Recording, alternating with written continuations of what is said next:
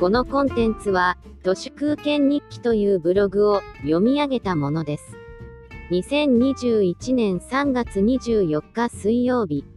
気が散らない環境をどうしたら作れるか、それは大げさかもしれませんが、クオリティオブライフに結びつきます。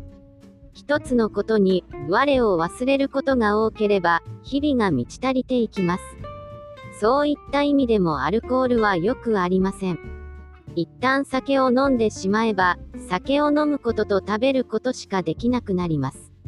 飲みながら楽しむおしゃべりを、皆が皆素晴らしいものだと思い込んでいますが、私からすれば最初の20分が過ぎるとグダグダになります。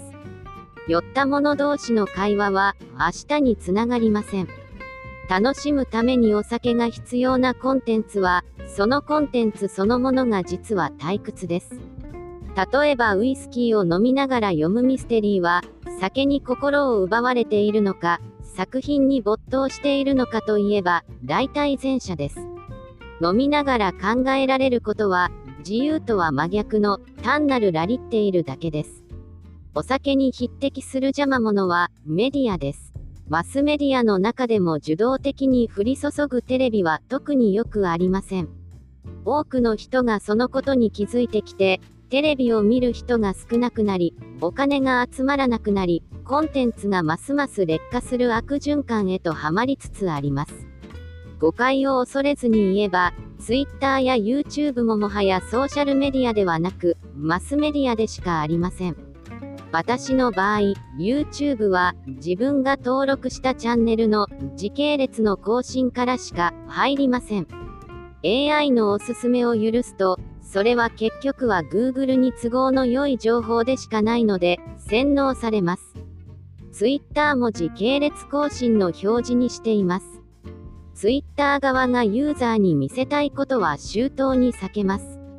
あと食事の時間もできるだけ短くしたいです。立ちながら食べて済ませたいくらい。酒飲まないと食事もぐっとシンプルになります。猿から人への進化は、火を使うことで劇的に咀嚼の時間を短くすることができるようになったからです。食べる時間だけではなく調理時間も短くしたい。タイマーで放置して美味しくなるもの、天日干しとか漬物は、電気いらずのホットクックみたいなものです。ルンバに掃除させるのも悪くありません。コロナ禍でお手伝いさんを入れたがらない富裕層は、S q というルンバの一番高いやつを20万円くらいで買っています。ブラーバという水拭きロボットや乾燥機付き洗濯機、食器洗い機など、家庭内のエッセンシャルワークはどんどんロボット化が進みます。生活のマルチタスクが終わると、これからの関心事は脱炭素になるでしょう。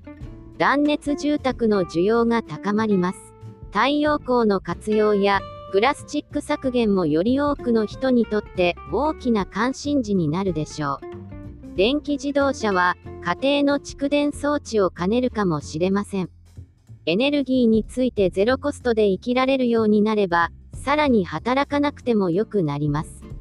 以上、本日も最後まで誠にありがとうございました。人の行く裏に道あり花の山。